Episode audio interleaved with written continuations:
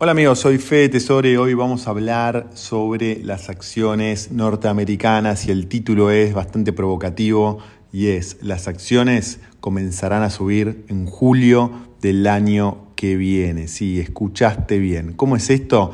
Bueno, la realidad es que no soy adivino ni vengo del futuro, pero en base a los resultados de la encuesta que el Wall Street Journal le realizó a 66 prestigiosos economistas norteamericanos a principios del mes de octubre, a principios de este mes, me animo a pronosticar, entre comillas, que la bolsa de Estados Unidos podría volver a la senda alcista hacia, mediados del año que viene.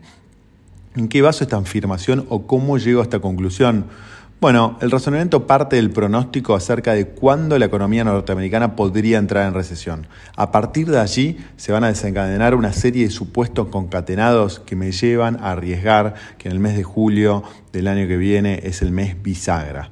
Pero vamos paso a paso. Según la encuesta realizada por el Wall Street Journal, en promedio los economistas ven un 63% de probabilidad de recesión en Estados Unidos durante los próximos 12 meses. Es la primera vez que este índice está por arriba del 50% desde junio del 2020 en plena pandemia de coronavirus.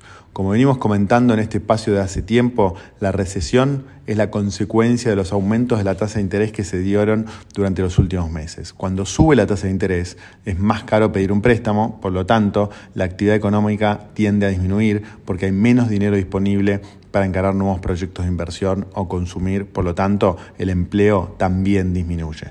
Según la encuesta, el promedio de los economistas esperan que la economía se contraiga durante los primeros dos trimestres del año que viene y durante el segundo y tercer trimestre del año que viene se produzca un menor crecimiento del empleo.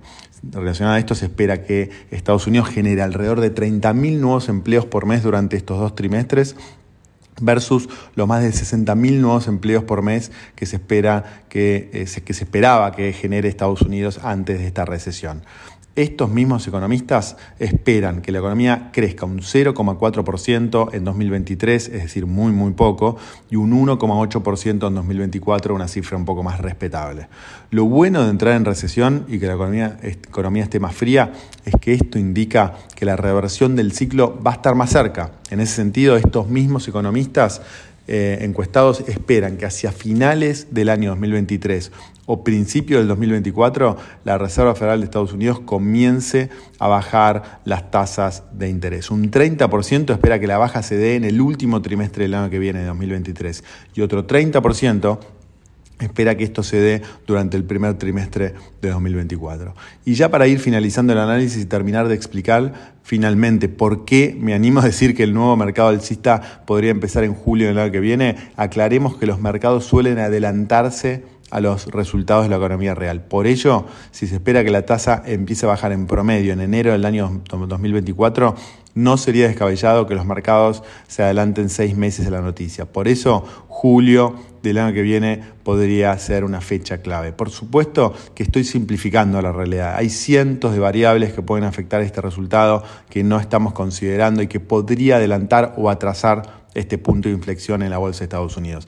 Pero en mi experiencia siempre es positivo planear escenarios probables, por más que sean difíciles que se terminen cumpliendo al final como uno lo pensó, pero tiene el efecto positivo de darte un marco de explicación a una realidad que es muy compleja y esto te va a permitir procesar todas las nuevas novedades que van a seguramente surgir durante el próximo año de una forma más eficiente y rápida. Y finalmente este ejercicio te ayuda a desarrollar tu intuición y a detectar patrones que se pueden cumplir en situaciones similares en el pasado. Y todo esto tendría que ayudarte a tomar esas decisiones que seguramente vas a tener que tomar de una forma más fría, más racional y más eficiente para tu finanza personal con esto cerramos. Gracias por escuchar y nos, nos volvemos a encontrar pronto. Chau.